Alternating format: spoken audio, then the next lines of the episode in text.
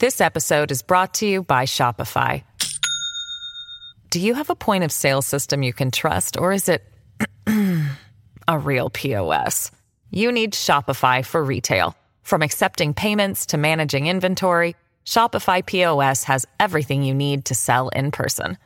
Go to shopify.com slash system, all lowercase, to take your retail business to the next level today. That's shopify.com slash system.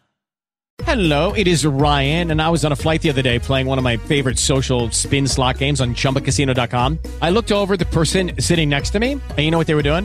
They were also playing Chumba Casino. Coincidence? I think not. Everybody's loving having fun with it. Chumba Casino is home to hundreds of casino style games that you can play for free anytime, anywhere, even at 30,000 feet. So sign up now at chumbacasino.com to claim your free welcome bonus. That's chumbacasino.com and live the Chumba life. No purchase necessary. Group. Void prohibited by law. See terms and conditions. 18 plus.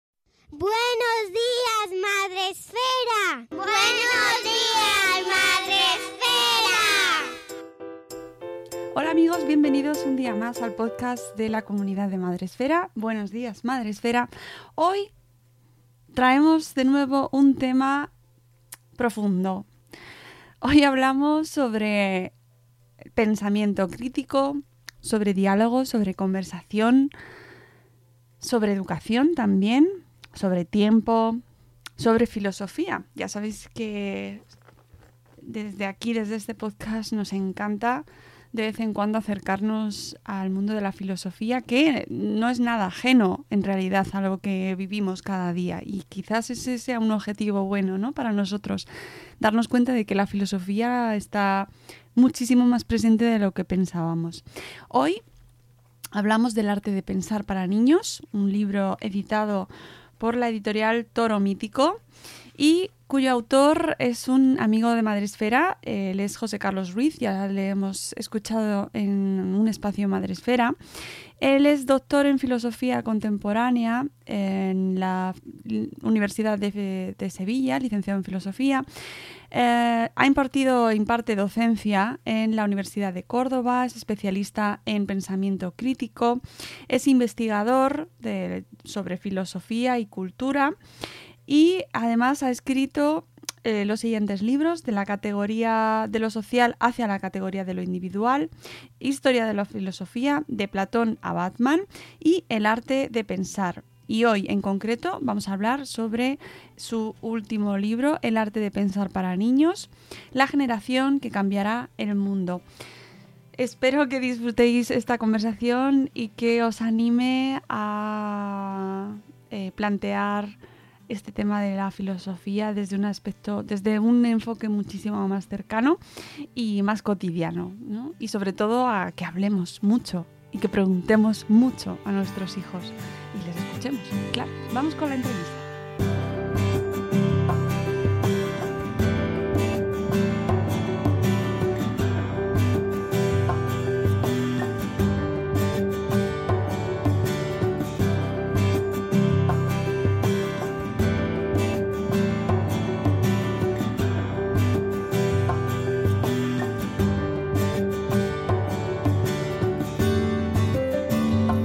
Damos la bienvenida a nuestro podcast de Buenos Días Madresfera a José Carlos Ruiz. Ya os hemos comentado su currículum en la introducción al programa. Eh, le habéis podido escuchar en episodios anteriores en un espacio Madresfera dedicado a la educación. Y si eh, pasáis por Twitter a menudo, le podréis encontrar desde su perfil eh, compartiendo un montón de contenido relacionado pues, con su mundo, con la filosofía, con la educación, con la enseñanza y también hablando de crianza. Buenos días, José Carlos, ¿cómo estás? Buenos días, Mónica. Pues muy bien. Aquí liado, como siempre, delante de ordenadores, de pantalla y, y, de libros. Pero bueno, es lo que toca. Eh, muchas gracias por acercarte. Sé que tienes una agenda muy ocupada, pero es que te tocaba pasarte por aquí. Bueno, siempre apetece, Mónica. Siempre echar un ratito y desconectar de, de la rutina nunca viene mal. Pero además, eh, desconectar y obligarnos a pensar. ¿Vale? Hoy quiero que nuestra audiencia eh, se lo tome con calma, ¿vale? Os vamos a proponer retos interesantes porque hoy vamos a hablar sobre, sobre eh, proponer a nuestros hijos, eh, bueno, pues mm, nuevas conversaciones, diálogos, Vamos a hablar sobre el arte de pensar para niños, que es este libro que eh, publicaste hace un, un, par de años, a ver, en el 2018. Medio, creo que fue, En el sí, 2018. Vale. Y que tan interesante y tan recomendable es. Lo primero de todo, explícanos en qué consiste esto del arte de pensar. ¿Vale? ¿Por A qué ver, el eh, arte de pensar? El, eh, bueno, el título del libro no iba a ser así. Bien. El libro es, es así, es así. Yo eh, lo quería llamar eh, pensamiento crítico para niños, decir, algo tan sencillo como pensamiento crítico para niños. Pero bueno, la editorial eh, le dio muchas vueltas, eh, parecía que era muy áspero, el arte de pensar había ido muy bien también en ventas, y entonces a ellos se le ocurrió que quizá utilizar el arte de pensar para niños y añadir el para niños, ¿no? Yo no termino de estar convencido, pero bueno, el libro salió así, pero que conste que yo quería llamarlo pensamiento crítico para, para niños. La idea de fondo surge porque, bueno, a mí me empieza a preocupar eh, como padre, a mí y a mi pareja, eh, con nuestros hijos. Empezamos a notar a partir de cuatro, cinco, seis años, pero sobre todo ya con siete que eh, tienen una estructura mental ya más o menos decente, con lo que puedes tener conversación y análisis, pues que les costaba muchísimo trabajo llevar la, su pensamiento a, la expresión verbal y oral, ¿no? Es decir, poder comunicarse de una manera directa, de una manera sencilla. Y, y, um, ahí me agobió mucho el tema de decir, bueno, ¿cómo conseguimos crear una metodología um, que se implante de, manera natural, sin demasiados aspavientos, sin tener que montar un pifostio inmenso con respecto a, a las cuestiones técnicas, para que ellos vayan trabajando eh, el arte de pensar, es decir, pensar a fin de cuentas es un proceso, arte en el sentido de artesanía, es decir, se va aprendiendo como el artesano va enseñando a su aprendiz, es decir, con, un proceso poquito a poco, donde al final el propio artesano, que es el niño, pues le va añadiendo sus criterios y va mejorando lo que recibe ¿no? de, de, del artesano. Bueno, pues desde esa perspectiva nos pusimos a trabajar y bueno, me llevó, creo que fue un año y medio, si mal no, no recuerdo, entre lo que yo tenía en mente y lo que pudimos implementar en los colegios y en las familias que se ofrecieron voluntarias para trabajar con nosotros. Eso. Así que de ahí sale el arte de pensar para niños. Sale de cómo llevar a la práctica con una metodología real, sencilla, que además se puede evaluar, porque eso era muy importante. Yo quería que los maestros que estaban haciendo esto en los colegios, ¿no? Y las dos o tres familias, la verdad es que con las familias me costó más trabajo, las cosas como son, que iban a hacer esto en casa con, con un criterio semanal de temporalidad, pues pudiesen evaluar si había evolución o no, no, Y todo eso lo recogí en el libro ese que has presentado. Al final aparece la ficha de evaluación para que la gente sepa cuáles son los ítems y cómo nosotros decidimos que progresaba ese, ese pensamiento crítico. Y, y, algunas de las fichas es cierto que no están todas, y ahora te explicaré si quieres por qué. Algunas de las fichas que utilizamos en clase. ¿Por qué no están todas las fichas? Bueno, porque mucho de lo que hicimos en clase y en casa tenía que ver con el pensamiento crítico visual. Y utilizamos vídeos. Y esos vídeos, pues algunos tenían derechos de autor, obviamente. Y a lo mejor cuando utilizábamos música también había derechos de autor. Y claro, resumir esto en un libro, pues era muy complicado. Ahora, sí es verdad que cuando hago curso de formación o, o, voy a conferencias o hablo de los talleres y tal, pues pongo esos ejemplos ¿no? y voy metiendo las imágenes que utilizamos para que ellos analizaran el pensamiento crítico visual. Utilizo los vídeos de corta duración, de media y de larga, porque había distintos formatos. Utilizamos la, la imagen de las redes sociales que también se comentaron. Es decir, hubo mucha metodología que en el libro no se ha podido recoger porque era un formato visual que también tiene un peso específico importante. Pero bueno, por eso, por eso surge, el, empieza con un tema personal de, de, rabia y de coraje de ver que, que tus hijos no se pueden expresar y que a veces se frustran porque no los entiendes y tú dices, bueno, es que no te estoy entendiendo, no te explicas bien, no argumentas bien, tu frase no está bien estructurada, tienes que decirme las cosas en orden, sujeto, verbo, predicado, es decir, vamos, y, y ves que eso les frustra o que tienen emociones y que no saben explicarse.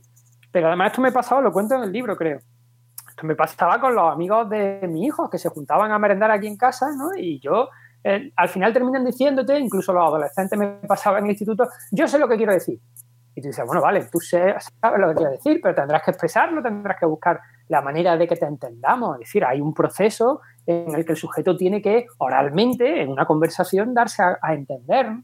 Bueno, pues esto cada vez es más complicado. Entonces ya nos rebelamos contra eso y hicimos esta metodología.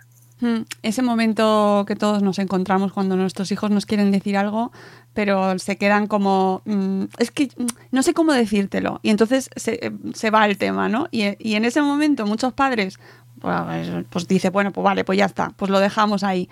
Y en ese ahí es donde tenemos que ir más allá, ¿no? Ayudarles. Ahí, ahí exacto, ahí hay que rascar. Es un momento de oro porque son momentos decisivos para ellos. Es decir, eh, ahí eh, tienes que hacer que tu atención como adulto eh, se enfoque hacia ellos para que se den cuenta de que tienen que esforzarse porque esa cadena de transmisión de la emoción o del sentimiento que le está durando un tiempo o de las ideas que le están llegando a la cabeza tienen que forzarla y, apretar para encontrar el modo de transmitirla, porque si no, al final pues se va quedando todo dentro, se olvida el ejercicio de formalizar el pensamiento o, o el sentimiento y, y poco a poco pierden esa capacidad de transmisión, con lo que al final pues el aislamiento es una de las opciones o de los resultados ¿no? más normales que, que se empiezan a percibir a nivel social.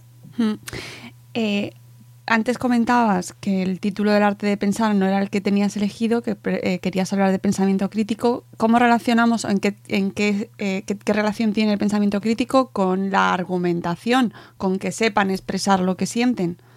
Bueno, mucha, tiene mucha porque a fin de cuentas eh, el pensamiento es un tema muy subjetivo, es decir, cada sujeto piensa eh, y, no es un tema exclusivamente imitativo o de, exportar ideas del exterior hacia el interior eh, de manera exclusiva, sino que cuando tú eh, empiezas una línea argumentativa, tienes esa cadena de transmisión de emociones, ideas, sentimientos, circunstancias, características propias que las vas dejando salir. Entonces, yo creo que es fundamental que aprendan a argumentar en función de lo que ellos ya conocen, su capacidad creativa, sus experiencias personales y hacerse entender y comprender hacia el otro. Es decir, cuando una persona argumenta, tiene que dividir el foco de atención entre su línea argumentativa y el interlocutor al que se dirige. Entonces, cuando son pequeñitos, es muy importante hacerle entender que si conseguimos que en la argumentación su línea de argumentación sea sensata y razonable y le unamos también la parte en la que están intentando ver si el otro les entiende o no, es decir, ponen el foco de atención en el otro sujeto, entonces le estamos ayudando a que su pensamiento vaya creciendo de una manera exponencial, porque unen dos cosas, sus ideas o sus emociones, que las tienen que expresar, y darse cuenta de si el interlocutor las va entendiendo. Entonces, yo creo que es fundamental que la argumentación bien hecha, es decir, bien expresada, de una manera sensata, eh, esté fusionada con el pensamiento. Y habrá gente que nos esté escuchando que ya esté diciendo, bueno, pero vale, pero vale, esto, este hombre es filósofo y es profesor de filosofía y es experto en pensamiento crítico de- y da cursos sobre ello y muy bien. Y encima eh, tu mujer es profesora también, con lo cual, eh, qué bien, ¿no? Pero Bueno, claro, a ver, sí, es cierto, es cierto. ¿cómo lo hacemos el resto? Que tenemos por la formación que tenemos, me refiero, cada uno de su padre y su madre y que a lo mejor no estamos familiarizados, pues eh, más allá de lo poco que te podamos conocer con, pues, con la filosofía, con el pensamiento crítico. Aparte de... No, El primer paso es, por supuesto, leerse el libro, eso está claro. no, bueno, lo del libro es lo de menos. Sí es verdad que, que mm, no digo, en el libro no digo nada excepcional, son cosas muy sencillas que nosotros implementamos en el día a día. Has comenzado tú hoy hablando de, de la conversación, del diálogo. Es que el, eh, trabajar el pensamiento crítico con un niño, una de las cuestiones que a mí me resulta más fácil de hacer y que da resultados, eso sí, claro, esto es como todo, da resultados a medio o a largo plazo. Lo que no podemos esperar es que de repente nuestro hijo tenga una línea de argumentación maravillosa de un día para otro. Pero hay mucha gente que le cuesta mucho trabajo entenderlo. O sea, yo, yo descubrí gente, algunas de nuestras familias, cuando llevaban dos meses dejaron de hacer los ejercicios, otras ya seguían con sus rutinas diarias, con lo que al final, bueno, pues eh, pierde la capacidad de hacerlo. El, el diálogo la conversación, yo cuento que nosotros quitábamos la... Te voy a poner unos cuantos ejercicios muy tontos, ¿vale? Nosotros quitábamos del coche eh, la radio. Así de sencillo, es decir, se apaga la radio y todos los viajes que se hacen en coche, que yo no sé los vuestros, pero aquí al cabo del día, entre los llevas extraescolares, los tres extraescolares, los llevas a natación, vuelven, en fin, pues son mucho tiempo en el que tú pasas que tienes que eh, intentar que ellos conversen de alguna manera. Es decir, que el hábito de la conversación de ese niño que está acostumbrado a interaccionar mucho con la pantalla, incluso puede que estén incluso hablando con los compañeros vía WhatsApp o lo que sea, pero no están hablando oralmente contigo, ni tampoco tienen ese hábito de comunicación. Bueno, pues el pensamiento crítico tiene un desarrollo muy básico y muy esencial en el hecho de que empecemos a hacer que ellos hablen, no nosotros, sino ellos. Es decir, intentar por medio de la mayéutica, ahí cuento en el libro unos cuantos ejercicios muy sencillitos, como el arte de cuestionarle a ellos las cosas o de utilizar el cuestionamiento, cómo se puede hacer que alguien empiece a pensar, sobre todo un niño, yo siempre digo que, que no hay ningún, ningún criterio de atención más potente que el que tú le pones hacia tu hijo o hacia tu alumno. Es decir, cuando el alumno o el hijo se siente atendido por el adulto, en ese momento le estás potenciando la autoestima, pero también le estás potenciando el pensamiento crítico porque se tiene que dar a entender. Entonces, se está dando cuenta de que hay un adulto que considera que lo que él está contando es importante. Y en ese momento él se va a esforzar porque tu atención siga estando captada. De manera que cada vez que nosotros nos ponemos a comer, apagamos la radio y entablamos conversaciones en torno a lo que ellos han hecho durante el día, a lo que han pensado, a lo que han sentido. Es decir, el preguntarle cosas muy simples en su cotidianidad y cada vez más, es decir, cada vez intentando darle siempre como respuesta una pregunta, nunca una contestación, sino una pregunta para que ellos se obliguen a entender, pues, por ejemplo, cómo analizar sus amistades. Esto no sé si lo digo en este libro o en algún que otro. ¿no? Es decir, una de las cosas que a mí me interesaba mucho era que nuestros hijos supieran hacer un análisis crítico de las amistades que se le van acercando sin que nosotros como padres emitiéramos ningún juicio de valor. Porque como padres a veces estamos tentados a decirle, hombre, yo no sé si Menganita, ten cuidadito con Zutanito. Y tú le dices, bueno, a ver, ¿por qué estás contando esto?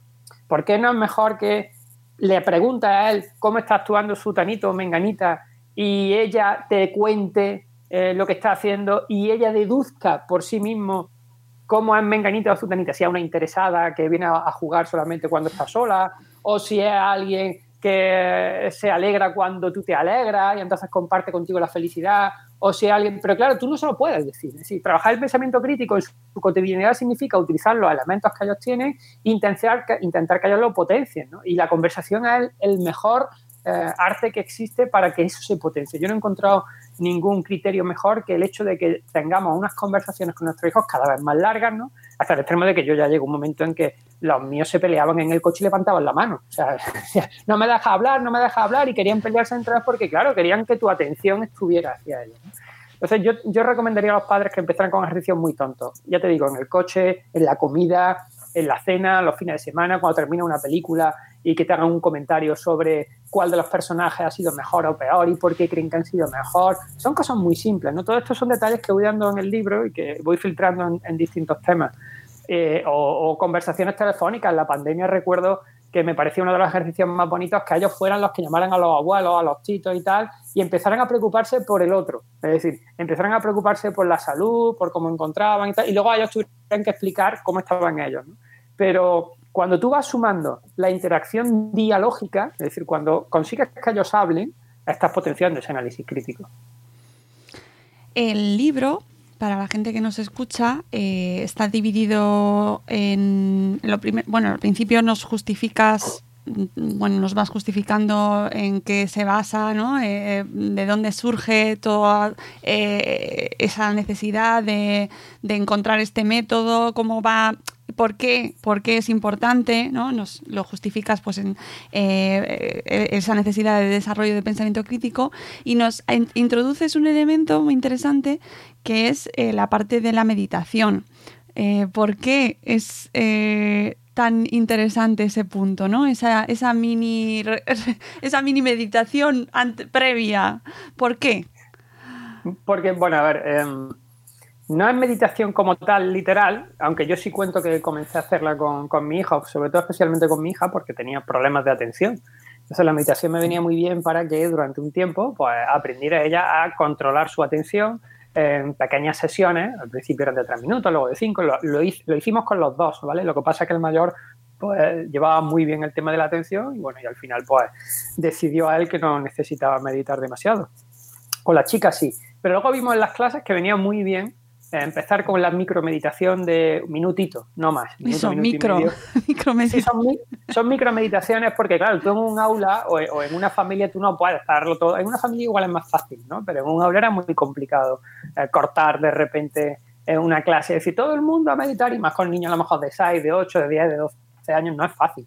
Así es que lo que hicimos fue, yo necesitaba que todo el mundo que empezara a trabajar el pensamiento crítico de manera específica, es decir, no colateralmente, como hemos explicado con el tema del coche o del volumen o del diálogo, que ahí trabaja el pensamiento crítico, pero tú al niño no le dices vamos a trabajar el pensamiento crítico. Claro. Tú al niño lo que le haces es potenciarle las cuestiones que forman parte de ese pensamiento crítico, por ejemplo la curiosidad, ¿no? O, o el asombro, del que si quieres luego lo hablamos, ¿no? Pero cuando lo haces de manera específica, como un ejercicio ya, yo necesitaba que los alumnos o, o la familia cortara de raíz todo lo que estuviera haciendo y focalizara a nivel emocional y atencional una cosa completamente nueva, es decir, es borrón y cuenta nueva. Entonces la meditación me servía para que si el niño acababa de hacer un ejercicio de lengua o de inglés o de matemática o de lo que fuese, ¿no? En ese momento se cortaba todo, se recogía todo encima de la mesa, se dejaba transparente sin ningún tipo de formato, ni papel, ni objeto, y durante un minuto todo el mundo se relajaba, sin necesidad de tener ninguna motivación extra que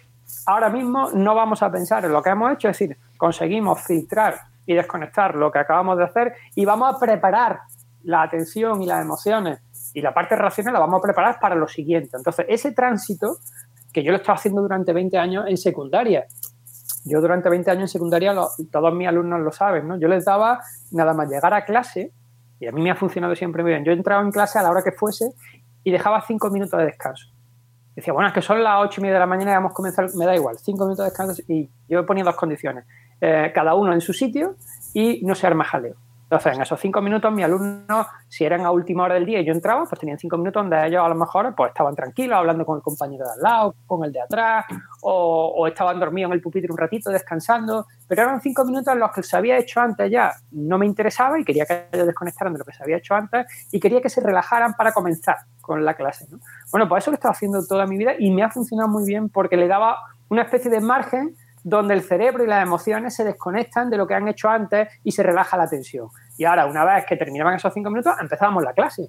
Bueno, pues es algo parecido con los niños. Es decir, con los niños llega un momento en el que eh, preparan el cuerpo, relajan las emociones y relajan el criterio de productividad que hay en el colegio con rellena la ficha, entregala, tiene un tiempo. No, no, no. Todo esto olvídate. Lo que vamos a hacer es relajar la atención, desconectar y empezar a dejar que fluya lo que vamos a hacer a continuación. Entonces, esa micromeditación era un tema esencial para preparar al sujeto para que empezara con, con el trabajo crítico. Eh, me parece muy interesante. Ten, ten, cuidado con el, con el micro que roza un poquito. Y Ostras, se, eh, se oye perdona. un pelín. Nada. Eh, me parece muy interesante el tema de la micromeditación, eh, por, sobre todo especialmente por el tema de la atención. Porque parece, y a mí es un tema que me preocupa especialmente, cómo la atención eh, es como un objeto cada vez más preciado y más difícil de conseguir. ¿no? Tenemos a todo, todo está mm, pensado para conseguir nuestra atención, todo está lleno de estímulos y cada vez es más complicado concentrarnos en una cosa única y no eh, dividirla entre múltiples actividades paralelas, complementarias, y eso le está afectando a nuestros hijos. ¿Cómo afecta eso a la hora de pensar? Bueno, afecta muchísimo porque no tienes continuidad en el pensamiento y, y en muchas ocasiones, eh, cada vez a mí, por ejemplo, me empieza a pasar más. Yo antes tenía criterios de atención muy largos en el estudio, en el trabajo y mientras escribía. Y ahora me estoy dando cuenta de que a veces estoy escribiendo algo, me, me, distraigo por lo que sea, ¿vale? Y cuando vuelvo ya no sé por dónde iba. Es decir, Mm. he roto la cadena de pensamiento con la que estaba trabajando, la he roto. Y a veces incluso se me olvida y aparece un día después la idea. Con lo que me empiezo a preocupar. Y si esto me pasa a mí, que no le va a pasar a, a nuestros hijos que son infinitamente más pequeños. Eh, afectan mucho. Por eso creo que los ejercicios de, de atención eran fundamentales en los procesos en los que nosotros implementamos en la clase. Es decir, quitábamos todo elemento de distracción que hubiera lápices, bolis, todo, papel. Es decir, el niño de repente hacía una pausa y pues si proyectamos una imagen durante los primeros dos minutos, todos los niños lo único que tenían que hacer era mirar la imagen. Decir, no tenían que intervenir, ni levantar la mano, ni absolutamente nada. Simplemente tenían que analizar la imagen, mirar los detalles, los colores, las formas, mirar cómo estaban colocados los elementos. Pero eran dos minutos donde la atención se centraba exclusivamente en ni siquiera preparar la pregunta que después se le pedía. ¿no? Era algo en lo que querías que la atención fuese incrementando el tiempo de duración. Afecta mucho, y afecta mucho porque además estamos perdiendo también la capacidad de trabajar con ellos las categorías temporales. Es decir, cuando tú a un niño le estás dando la recompensa inmediata ¿no? de un esfuerzo instantáneo que ha hecho en un momento dado y eh, le está haciendo que ni el pasado ni el futuro formen parte de ese criterio de atención que se puede o bien sostener en el tiempo o bien proyectar en el tiempo también. Decir, bueno, tengo que hacer algo hoy, pero también mañana, pero también pasado, para que dentro de semana y media el resultado lo vea. Es decir, estamos perdiendo esa educación de la atención en las categorías temporales.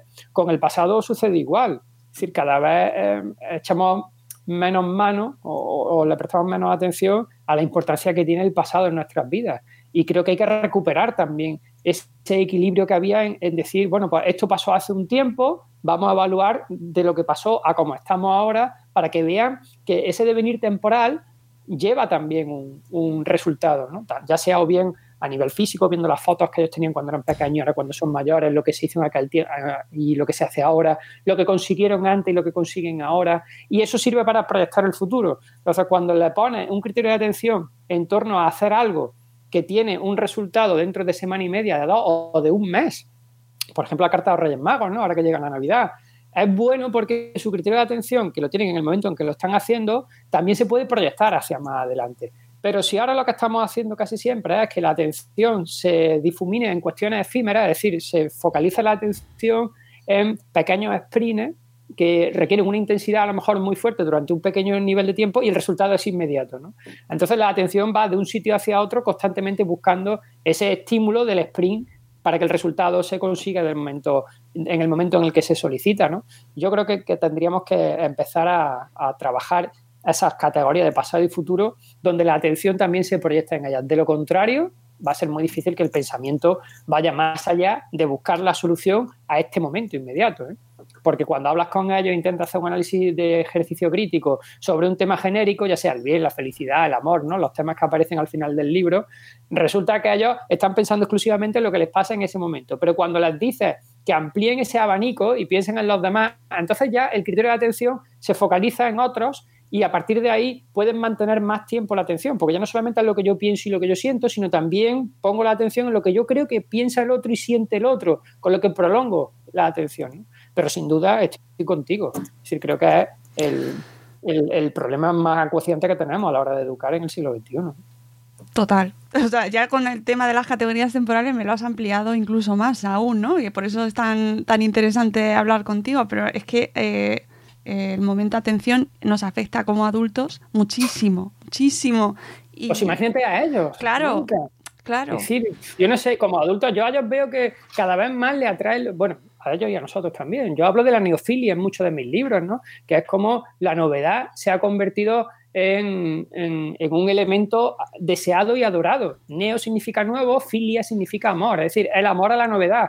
Y de manera que ya nuestros hijos, yo, yo me indignaba mucho cuando llegaban, lo he contado en alguna otra ocasión, cuando llegaban los juguetes de los Reyes Magos y lo abrían y les duraba un día y medio la curiosidad con el juguete y ya se aburrían del juguete, ¿no? Entonces yo decía, no, no, es que el juguete no solamente es lo que tú has visto en la televisión y tú estás repitiendo después cómo juegan en la tele y lo imitas. Entonces ese proceso de imitación es lo que dice la tele que hace el juguete, que es por lo que yo lo he pedido, yo lo hago después, es decir, hago un proceso de imitación, pero dejo la creatividad a un lado para intentar buscar nuevas soluciones de ese juguete o, nuevas maneras de enfocar su solución. Entonces, llegaba un momento en que yo decía, no, mira, recuerdo uno de los castigos muy tontos que no es un castigo, pero sí es verdad que es una manera de potenciar en ellos ese pensamiento crítico a través de la creatividad. Le dije, no, pues ahora mismo, como te has aburrido de este juguete que lo has pedido durante tanto tiempo y has echado de nada más que un día y medio, te vas a quedar sin juguete y solo te vas a quedar con este. Y durante una semana solo tienes este juguete. ¿Qué pasa? Pues que cuando durante le dejas ese juguete el primer día, Uh, los primeros ratos se aburren, pero cuando no tienen otra cosa a la que ir, van a ese juguete y empiezan a crearle cosas al juguete. Y lo que era un barco pirata, pues se convierte en un parking de coches. Y le desmontan la vela y fabrican lo que sea. Y se van narrando una historia y van desmontando y ya no ven un barco pirata, ven otras cosas. Pero claro, tienes que esforzar la situación para que su criterio de atención no solamente vea el barco pirata e imite los procesos, sino que pueda ser capaz de continuar y buscar esa creación, ¿no? Porque si no, todo lo que sea nuevo les va a atraer pero se quedan en que cuando la novedad se acaba ya pierde sentido lo que tenemos. Y no se trata de eso, se trata de revalorizar la atención en lo que ya conoces. Sí, ya conoces esto, vamos a buscar algo más, vamos a disfrutarlo simplemente, ¿no? Y, y esto es un problema serio. Madre mía, madre mía. es que da no, para tampoco, tanto. Tampoco es para tanto, hombre. No, no, pero que da para. Es, es duro trabajarlo, ¿eh? Da pero para bueno. mucho, da para mucho porque realmente. Sí, sí. Eh, parece como que eh, no podemos salir de eso, es decir, estamos metidos en un sistema que potencia cada día más las novedades, que, lo que se busca es que ayer se sacó un modelo de, de videoconsola y ya está hoy la nueva, ¿no? Y entonces vivimos en eso, instalados en eso, y se nos... Entonces es muy, parece complicado eh, sacar a los niños de esa, de esa, de esos influjos, que al final estamos todos sometidos a eso, ¿no? Por eso es tan importante eh, practicar esto que nos traes en este libro. Es, verdad que es complicado sacarlo de los influjos, pero fíjate, hay cosas muy tontas que harían que ellos no tuvieran esa necesidad de novedad constante. Una de ellas es el hecho de que con lo que ya tenemos, lo que ya tienen y lo que les está gustando y con lo que más juegan, ¿no? Integrarlo en el juego colectivo contigo, como madre o como padre, y decir, bueno, vamos a ver, eh, tienes un, juego que me gusta mucho, pues yo qué sé, yo qué sé, estamos con Minecraft y de vez en cuando yo vengo contigo y me, me, intereso por lo que estás haciendo en Minecraft, a lo mejor he hecho una partidilla contigo cada X tiempo y tal, con lo que hacemos que el Minecraft dure durante X tiempo porque ya no solamente se trata del juego, sino que este juego integra a elementos de mi familia que hacen que la sociabilidad también funcione, es decir, que haya una vinculación emocional a lo que ya tienen. Porque si le hace esa vinculación emocional positiva de que es, es, un elemento constructivo de su identidad, entre todos están sumando al juego que yo tengo y además se interesan por ese juego, eh, la necesidad de ir buscando cosas nuevas igual pasa a un segundo plano porque le interesa más afianzar lo que ya tienen. Sí, es un tema de, psicología más que de otra cosa. educar un poquito el hecho de poner en valor lo que tienen y ese valor no solamente el juguete del momento, sino cómo ese juguete se interrelaciona con los adultos con los que estoy alrededor.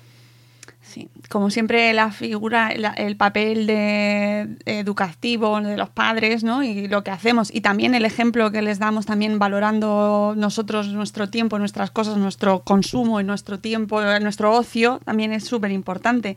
Eh, antes lo has mencionado y quería hablar de tres, eh, no sé cómo describirlo ahora mismo, pero bueno, eh, tres términos que eh, tú destacas mucho en el libro, que son el asombro, la curiosidad y el cuestionamiento. Hmm, yo lo llamo protopensamiento.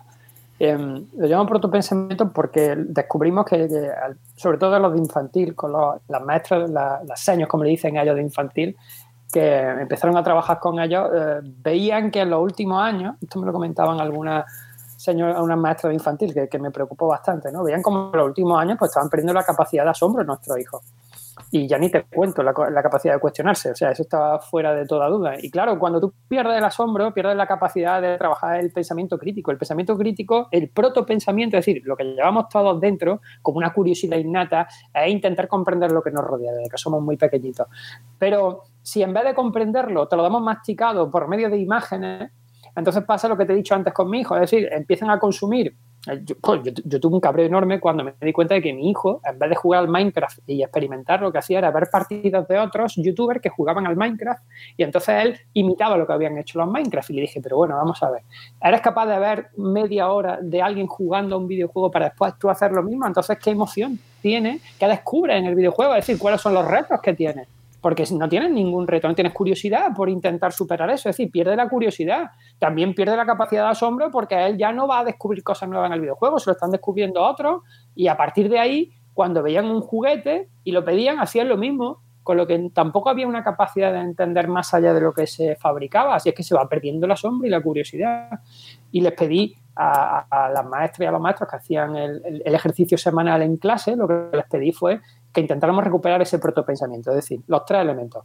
Vámonos al asombro, los fusionamos con la curiosidad y terminamos con el cuestionamiento. Y son tres elementos que tienen que ir eh, concatenados. ¿Por qué? Porque el asombro de por sí solo no sirve para nada. Asombrarnos eh, de algo excepcional es algo fácil, no implica ningún esfuerzo. Tú ves algo que te llama la atención, te asombra, pero si lo dejas en el asombro se convierte en fascinación y se evapora lo que realmente no activa ningún mecanismo más allá que la emoción del momento. Así es que ese asombro que yo le dije a, los maestros, vamos a teledirigirlo hacia lo cotidiano, es vamos a asombrarnos de cómo eh, se le di este botón y se enciende la luz, ¿no? O cómo puedo ver tu imagen en una pantalla, por dónde se está transmitiendo, por qué cable, o si va por algún sitio.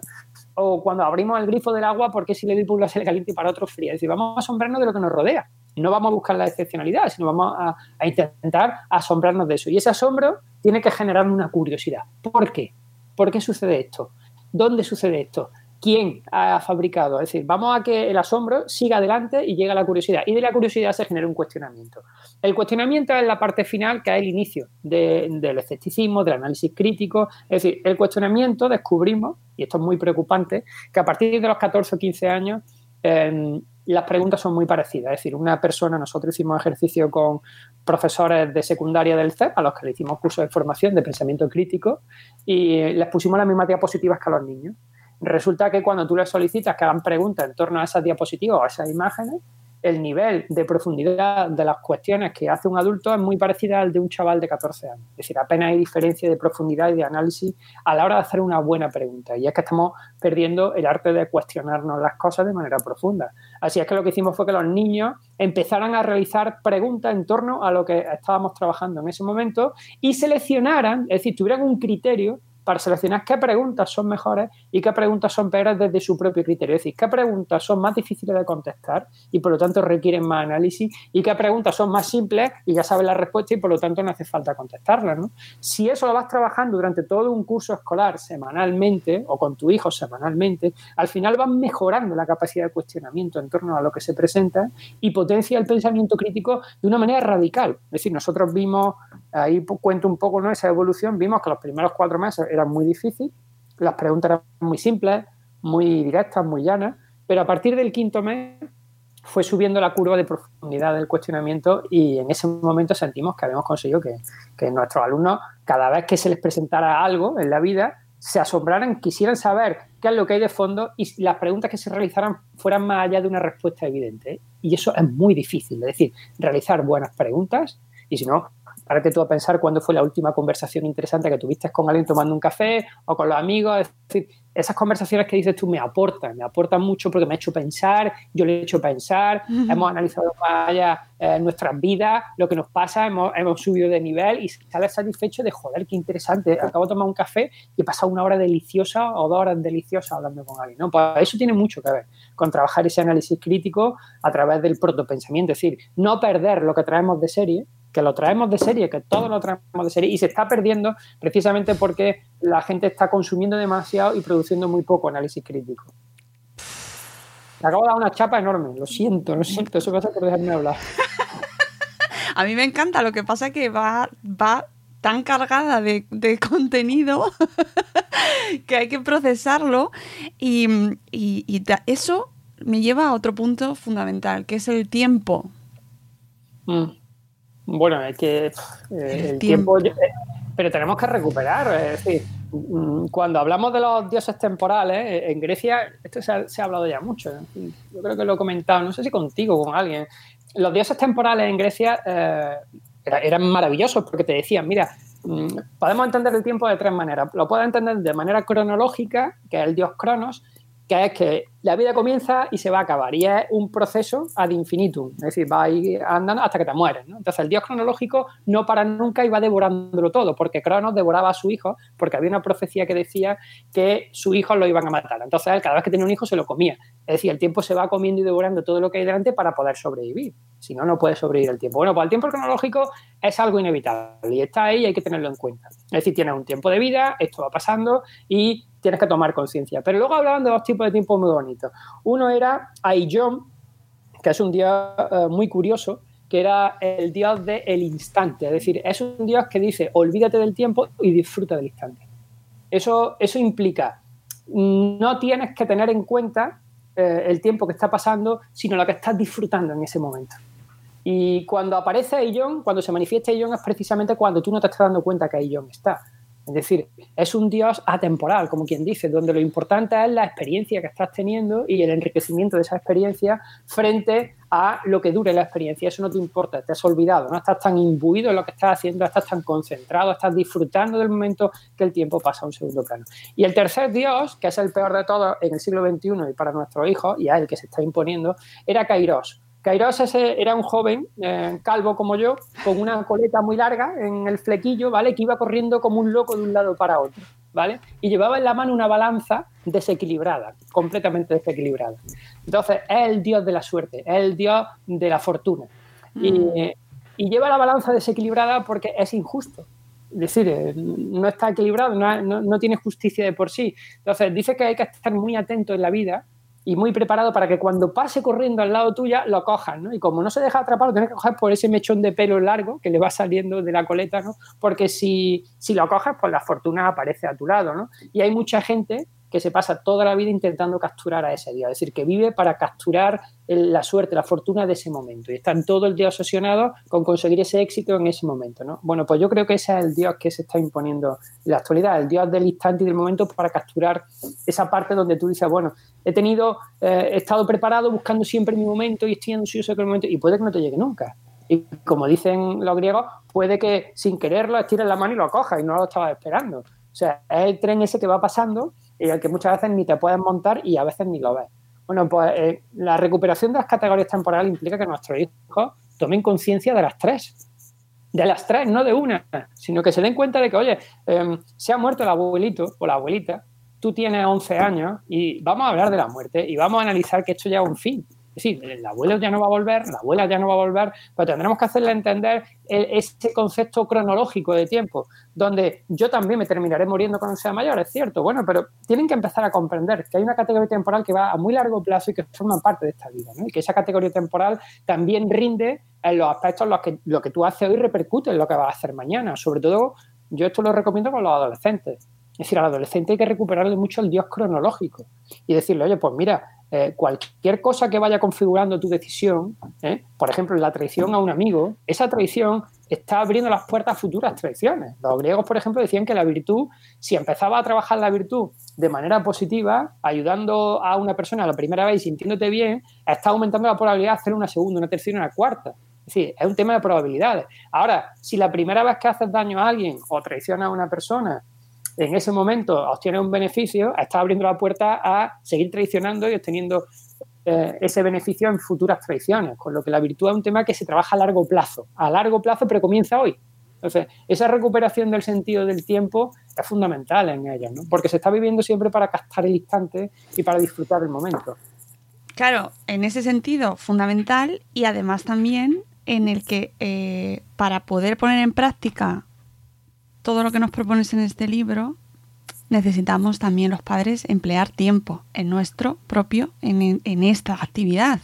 Tenemos que dedicarle tiempo. Ellos tienen que estar también presentes, pero nosotros también tenemos que dedicarle tiempo a algo mm, complicado en este momento que vivimos, en el que vamos tan rápido, en el que está todo el mundo súper ocupado y en el que eh, apenas encontramos esos ratos que tú ya nos has dicho, por ejemplo, el coche, ¿no? Por ejemplo, pero que es uno de los, para mí, uno de los enemigos principales, eh, que es, es la prisa, la prisa, el, el no tener tiempo para hacer este, esta actividad en concreto. Me parece uno de Mira, los retos A principales. ver, yo creo que hay tiempo, ¿no? Mónica, estoy completamente seguro que hay tiempo. O sea, lo que, lo que sí es verdad que falta en nosotros como padres o como madres, saber, creo que es la jerarquía.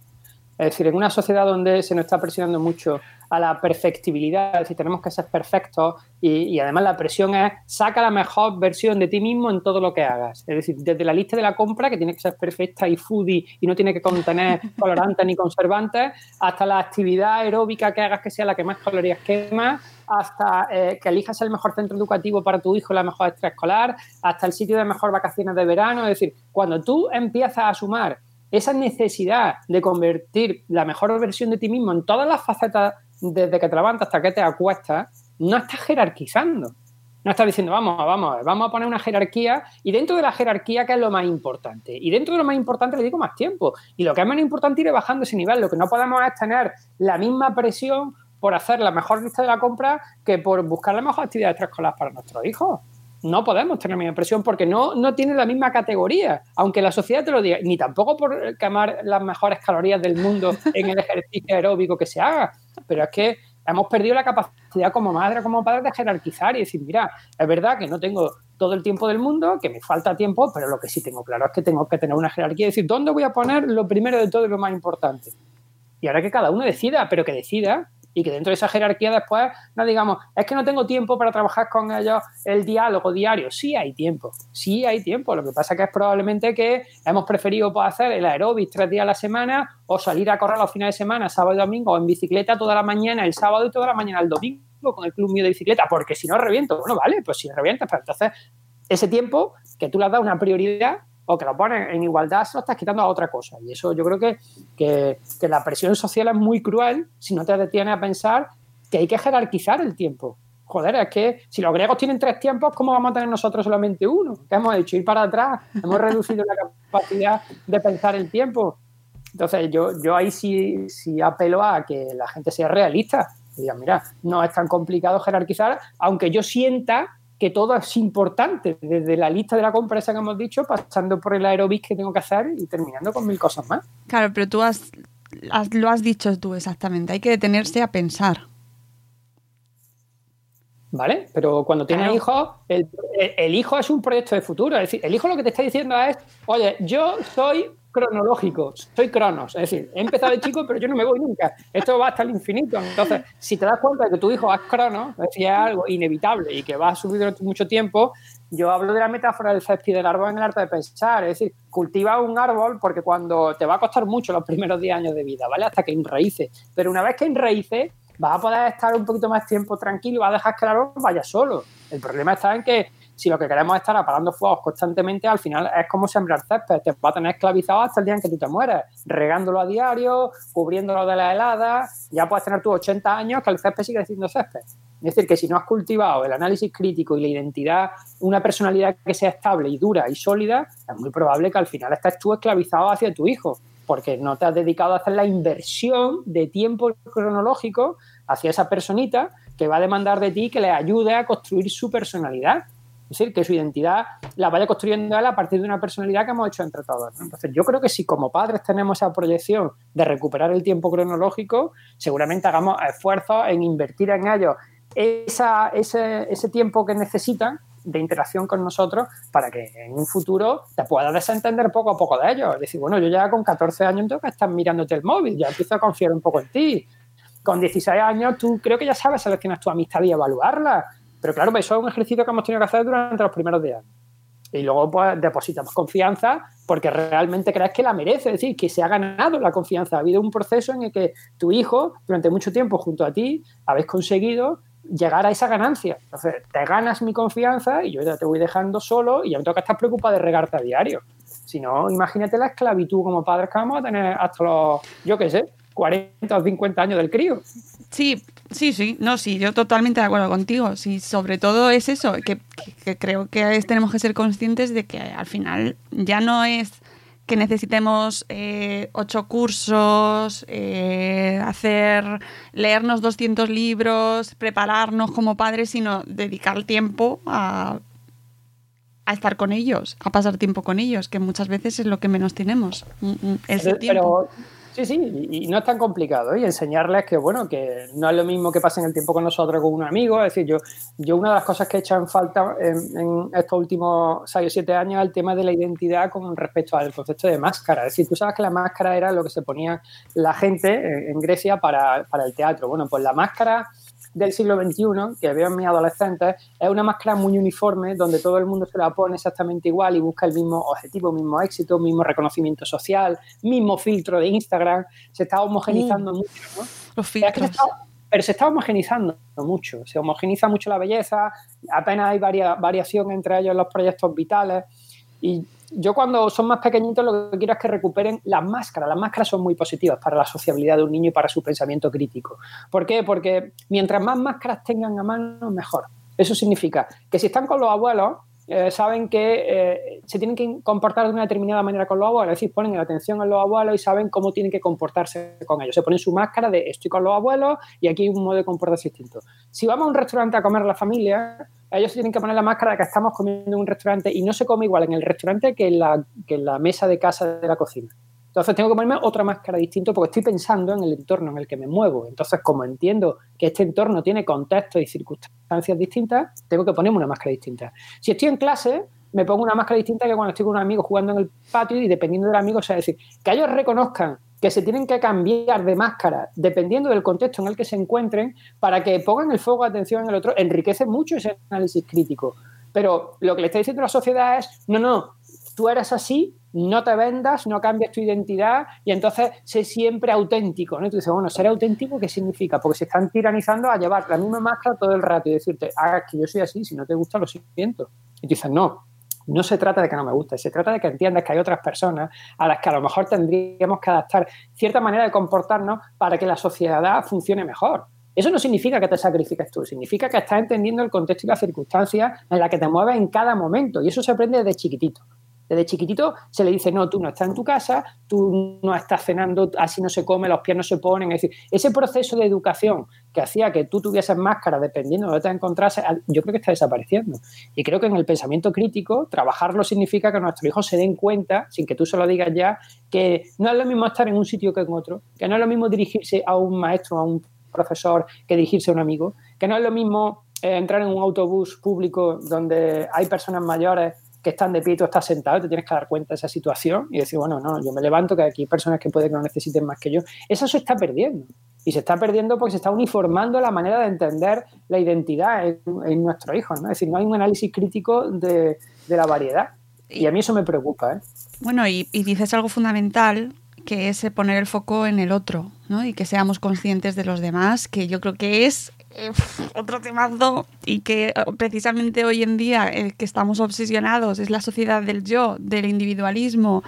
Eh, recordar que el pensamiento crítico nos ayuda, nos obliga a, a ponernos en el lugar del otro, a reconocer la existencia del otro. Bueno, es que me parece Eh, no, pero para nuestros hijos, créeme que, que no he encontrado nada mejor para trabajar el pensamiento crítico que pongan el foco de atención en el otro. ¿eh? Es decir, todo el mundo te dice, em, pon el foco de atención en ti mismo. Decir, bueno, en la, aquella famosa frase que me parece de una crueldad inmensa, conócete a ti mismo, ¿no? que estaba en el templo de Delfos eh, y que todos eh, los griegos adoraban. Te decía, bueno, perdona, hay que interpretar la frase en su contexto y ver qué significa. Pero el conócete a ti mismo no implica que dejes de conocer al otro, que haga esfuerzos por interpretar al otro, porque eso implica que el pensamiento del niño tiene que entender las circunstancias de la otra persona, conocerla a ser posible, y de ahí entenderá por qué la otra persona piensa como piensa. Cuando yo definí el pensamiento crítico hace unos cuantos años, yo decía, bueno, los elementos principales son el contexto y las circunstancias, propias y ajenas si yo tengo a Menganito, que es mi mejor amigo, y ahora resulta que mi mejor amigo vive en un, barrio muy distinto al mío, con unos padres muy distintos al mío, con una religión diferente y con una clase social y económica diferente, a medida que vayamos creciendo, si yo conozco sus circunstancias, yo empezaré a entender cómo piensa y cómo siente Menganito. Porque conozco sus circunstancias y es probable que haya una parte de su manera de pensar y de sentir que esté influida por esas circunstancias. Eso enriquece tu proceso de pensamiento, porque pone el foco de atención en la otra persona. Sí, a- hay un texto de Ortega y Gasset que me parece maravilloso que dice, dos personas miran un mismo paisaje, el mismo paisaje, pero no ven lo mismo. Dice, uno ve que el, el árbol que tiene delante es precioso y tal, pero le tapa ese árbol la perspectiva que está viendo el otro. Y el otro no puede ver el árbol porque desde su perspectiva está viendo otra cosa. ¿no? Dice, ahora, sería estúpido que el primero le dijese al segundo que su paisaje es falso. Dice, también sería estúpido que dijesen que los dos paisajes son válidos. Dice, lo importante es que se den cuenta de que el paisaje en sí es la suma de perspectiva de cada uno que va viendo ese paisaje. Luego tienes que escuchar al otro que te cuente cuál es su perspectiva del paisaje, porque eso enriquece. Enriquece para darte cuenta de que no eres un fanático que piensa que lo que tú ves y lo que tú sientes es la verdad. Dice, no, perdona, perdona, lo que tú ves, lo que tú sientes es una de las perspectivas de las millones que hay de ese paisaje. Si hacemos que entiendan esto, se preocuparán, tendrán la curiosidad por saber cómo la perspectiva del otro es y cómo piensa y por qué piensa. Y lo entenderán. Eso no significa que lo compartan, pero sí que lo entiendan, que ya es mucho. ¿eh?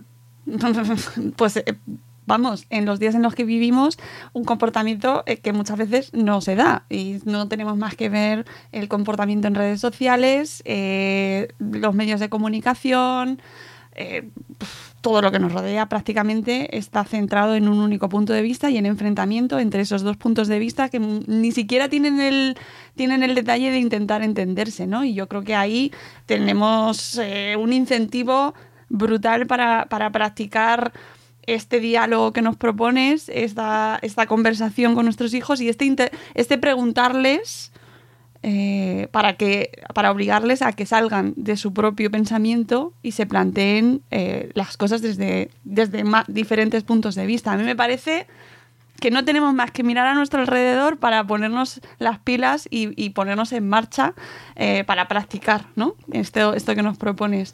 Claro. José Carlos, Bueno, pues Mónica, cuéntame. No, ya al final, supongo, sí. ¿no? que... Quiero sacar el libro, digo, ya está. Sí, ¿verdad? Yo sí, ya está. Que sí, sí, porque ya te he quitado un ratico y creo que, que, mm, creo que a- a- estoy, estoy convencida de que a, nuestro, a nuestra audiencia se- les hemos despertado la curiosidad, el asombro, la curiosidad y el cuestionamiento y, y que se van a por lo menos empezar a plantearse esos ratos en los que pueden, bueno, lo primero es que se tienen que leer el libro si quieren para, para desarrollar esto que nos has contado, entender en qué consiste lo que nos, lo que nos planteas y cómo ponerlo en marcha, tanto familias como profes, que esto me parece fantástico para que lo lleven a, a sus clases, que le van a decir ahora, sí, ahora no tengo yo otra cosa que hacer con la que tengo montada. Es que es lo que nos pasa a todos, ¿eh? o sea, que, que eso es lo normal. ¿eh? Por eso digo que, que no es mala idea eh, flexibilizar un poco y jerarquizar, que tampoco es el fin del mundo. O sea, meter una jerarquía, hace, hace poco escribía sobre el tema, pero estamos perdiendo esa capacidad de decir, oye, ¿qué es lo importante? Pues si ahora resulta que tu hijo te ve ir con intensidad a todo constantemente, va a pensar que la vida, esa presión por medio de la imitación que ellos sufren es terrible, ¿no? porque piensa que todo es importante todo el rato y Claro. a todas horas, ¿no? Y que, y que tienes que dar siempre la mejor versión de ti. Y tú dices, joder, es, extenuante, es extenuante, o sea, La no puedes perder, es horroroso, o sea, esto lo- muchos de tus oyentes estoy seguro de que están experimentando algo así, porque yo he llegado a experimentarlo en algún momento, ¿no? Sí, sí, Y si no que miren el armario de ansiolíticos, pues seguramente ya los ansiolíticos empiezan a formar parte de la cotidianidad de mucha gente. Eso es gravísimo, ¿eh? O sea, es mm, tremendo. Por eso todo, toda invitación a parar y a reflexionar y a hacernos eh, un poco, a defendernos un poco de, de este ruido externo que nos rodea y a recuperar un poco la esencia. Y en nuestro caso, aquí donde estamos, a, a, que, a, buscar lo, mejor posible para nuestros hijos, que es, es que- que tengan ese pensamiento crítico, pues merece la pena, es bienvenido y aquí lo aplaudimos. Y desde luego os recomendamos mucho este El arte de pensar para niños de José Carlos Ruiz, que ya veis lo fantástico que es hablar con él, porque te abre, pues eso, eh, horas de reflexión que, que yo os, invito a que lo sigáis en redes, que lo leáis, que tiene tres libros fantásticos. Eh, aquí tengo, el otro lo tengo en el, en el Kindle, pero. Y el otro, además, también, el de, de Platón a Batman, me parece que es, ¿no? Sí, de Platón a Sí, Batman. sí, de Platón a Batman, Batman, que además es todo crianza, todo educación y es también, está llenito de temazos fantásticos también. Pero bueno, yo quería comenzar con este arte de pensar porque me parece que es súper necesario eh, para que lo vayáis implantando en cualquier momento sin estrés, ¿vale? Que no es necesario, no es una nueva pedagogía, no es una, eh, no, es una dieta, no es un método revolucionario que os hará más felices, así como eslogan, ¿vale? Sino que es una propuesta para que eh, invitemos a todas las a, a todos los oyentes a pensar y a, y a pensar con sus hijos. Así que muchas gracias, José Carlos, Gracias a ti, Mónica. y nos seguimos leyendo. en- Nos vemos, nos vemos pronto. Sí. Pues sí, nos veremos pronto, supongo. Y a todos vosotros que nos escucháis y que nos habéis visto, pues muchas gracias por acompañarnos y nos escuchamos en un nuevo episodio de Buenos Días Madresfera. Hasta luego, Mariano. Adiós.